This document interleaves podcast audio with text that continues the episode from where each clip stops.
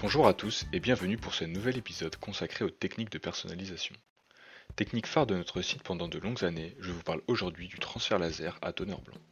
Avant de rentrer dans le vif du sujet, il est important que vous arriviez à différencier le transfert laser à teneur blanc du transfert laser classique. Le transfert laser classique est lié à des imprimantes laser standards ou imprimantes de bureau que vous pouvez facilement retrouver dans le commerce. Le transfert laser à teneur blanc est quant à lui davantage axé professionnel et comme son nom l'indique possède un teneur supplémentaire, à savoir le blanc. Ce teneur blanc est essentiel car il vous permettra de réaliser des photos, des dégradés de couleurs et surtout personnaliser des supports foncés.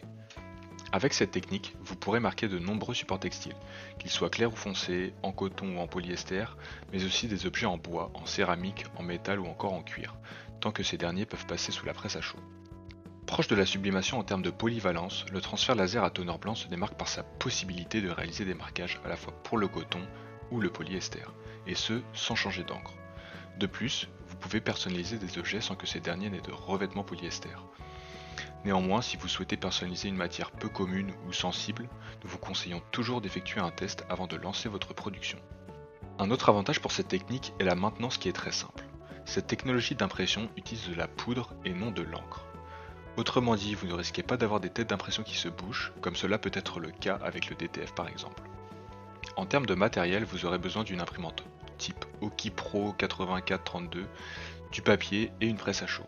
Il existe plusieurs types de papier pour l'impression laser, mais généralement il se compose de deux feuilles, une feuille A qui va servir pour l'impression et une feuille B qui correspond à la colle qui va permettre de transférer le visuel sur le textile.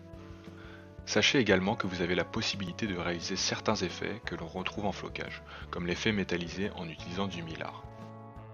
Le transfert laser à teneur blanc révolutionnait l'industrie de la personnalisation grâce à sa polyvalence, son coût relativement abordable et sa simplicité.